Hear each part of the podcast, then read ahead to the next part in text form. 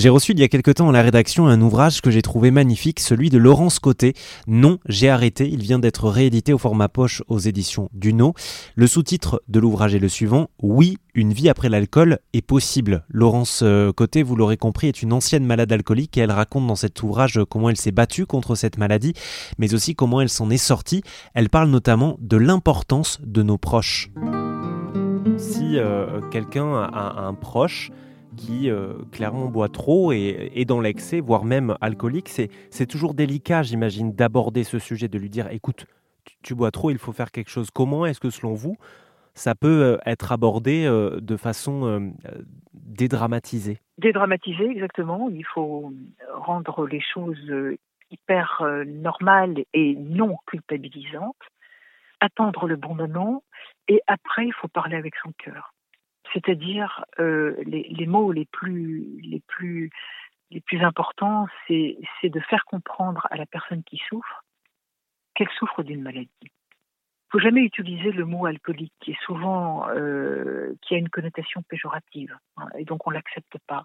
Il faut aussi comprendre que dire à quelqu'un euh, plus d'alcool, c'est hyper violent, parce qu'on a peur de cela c'est jamais par hasard qu'on a utilisé l'alcool. Vous avez compris que moi, l'alcool, je l'ai pris comme un psychotrope pour supporter la mort de mon mari. Donc, quand on vous dit plus d'alcool, euh, eh ben, on a peur parce que parce que la, souffrance va être mise euh, à, vif. Et l'idéal aussi, c'est d'amener la personne à aller discuter avec un ancien malade alcoolique rétabli. Là, on a des, résultats hyper positifs. C'est comme si vous m'ameniez euh, à moi quelqu'un qui se pose des questions et qui a envie de s'en sortir. Eh bien, à partir du moment où je lui dirais, vous savez, monsieur ou madame, je suis passé par là et je vous comprends, on est sur la même planète, eh bien, euh, le déclic peut se faire, la personne va se déculpabiliser, va sortir de la honte qui est la sienne d'être devenue alcoolique, et va enclencher, euh, très souvent elle enclenche le parcours de soins. Bien sûr, c'est pas gagné, parce que c'est très long un parcours de soins, mais le déclic peut se produire et c'est déjà un très grand pas de franchi.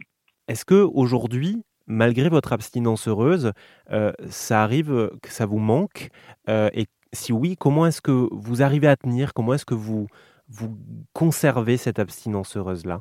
Effectivement, euh, l'abstinence, c'est pas facile tous les jours, peut réapparaître ce que l'on appelle dans notre jargon le craving. Le craving, c'est un mot anglais qui veut dire une envie irrésistible de consommer. Et ça, ça peut arriver. Ça peut arriver alors même que vous avez 10, voire euh, plus d'années d'abstinence.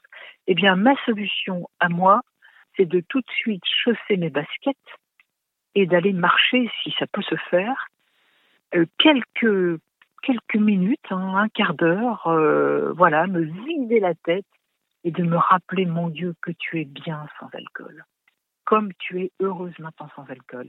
Et ce craving, il s'envole aussi vite qu'il m'est arrivé. Donc voilà le petit conseil qui fonctionne pour moi, mais pour d'autres, ça peut être euh, un autre moyen.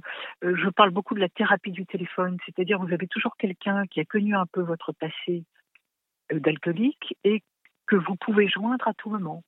Donc vous appelez la personne si vous pensez que vous allez rechuter et en quelques minutes, grâce à une conversation avec la personne qui connaît euh, votre parcours, eh bien le craving va également s'éloigner de vous. Voilà. Et si vous souhaitez en savoir plus sur l'ouvrage de Laurence Côté, Non, j'ai arrêté, réédité aux éditions Duno, eh bien je vous mets toutes les informations sur rzn.fr.